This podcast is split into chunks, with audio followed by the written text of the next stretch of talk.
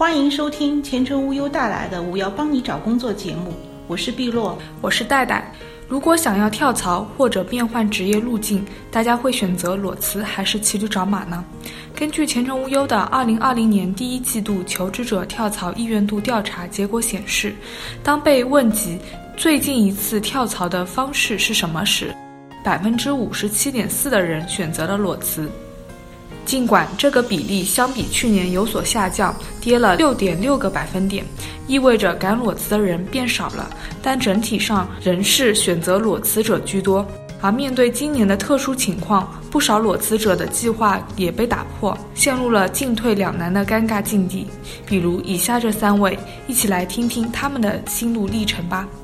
春节前拿完年终奖裸辞的小 X。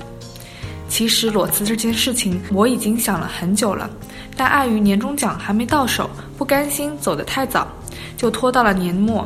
春节前年终奖也下发了，心里想着干脆趁机回老家多待一段时间吧。等元宵节过后开始找工作，应该正是时候。一咬牙一跺脚就爽快的辞职了。人算不如天算，谁能想到今年的春节那么与众不同呢？元宵节后，我工作的城市多数企业都没彻底复工，异地返回还需要隔离十四天，原本的求职计划被迫搁置了。看着不少人带薪宅家，说不出的心酸。但我这个人还是比较乐观的，至少拿了年终奖，让我有了等下去的资本。另外，这次折腾完就能知道哪些公司是相对靠谱的、坚挺的。毕竟，只有当大潮退去的时候，你才能知道谁在裸泳。被录用但难以入职的小外，我其实算不上是主动裸辞的，主要是公司撑不下去解散了，所以也就被迫失业了。这几年的工作经历也让我觉得市场上的公司太过动荡，不太稳定，尤其是经历了这次公司破产。坚定了我求安定的决心。思来想去，还是有编制的工作比较符合人生下一阶段的规划。于是开始报考事业单位的工作。春节前恰好结束了某个职位的面试环节，一直怀着忐忑的心情等待着结果。而由于这次春节的意外延长，我的忐忑期也格外的久。也就这几天，刚收到消息说我的综合成绩排名第一。并且询问了我的入职意愿，目前为止都算是好消息。但坏消息是，由于这次疫情的影响，接下来的一系列体检、政审、名单公示、最终入职等工作都要延期，何时启动待定。看来没有固定工资的日子还要持续一段时间，希望我的小金库还能撑得住吧。脱产一年考研的小 K。我工作几年后，总觉得职场上遇到了瓶颈，目前所做的工作也不是特别满意，直接转行又找不到工作机会，于是我想要走考研这条路，期待再次获得应届生的身份，拥有重新开始的机会。知道考研很艰辛，自认没有工作和备考兼顾的能力，在攒好一笔钱后，我选择了裸辞，就这样开始了我脱产备考的日子。眼看着一年的时间慢慢过去，也参加了二零一九年的考研初试，但这次发挥不太好，心里有点慌。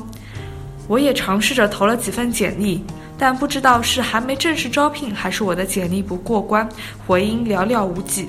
幸好之前攒的那笔钱还有结余，不至于让我喝西北风。只希望这个阶段快点过去，结果是好是也早点给我个痛快吧。无忧总结：以上三个案例虽然情况各有差异，但共同点都是裸辞空白期尚未结束。今年的疫情也对他们的规划产生了极大的影响，可见裸辞者的抗风险能力是比较差的。遭遇客观意外所带来的负面影响远远高于在职者。在这里给仍然想要裸辞的人们三个忠告：钱包要鼓，经济储备可以减轻很多空白期时的生存压力。也是对抗风险的定心丸。根据前程无忧以往的调查，至少准备三到六个月工资为宜。当然，多多益善，心态要稳。在裸辞空白期内，心态是会渐渐产生变化的。从轻松到焦虑，也许就是在几天之内。但你始终要明白，稳定的情绪和好的心态，才会让你在求职时发挥得更好。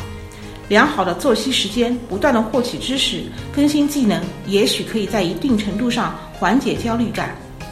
目标要明，也许你裸辞前没有想明白自己的目标，那么裸辞后，请充分思考，找到属于自己的规划和目标，别浪费了难得的审视时间。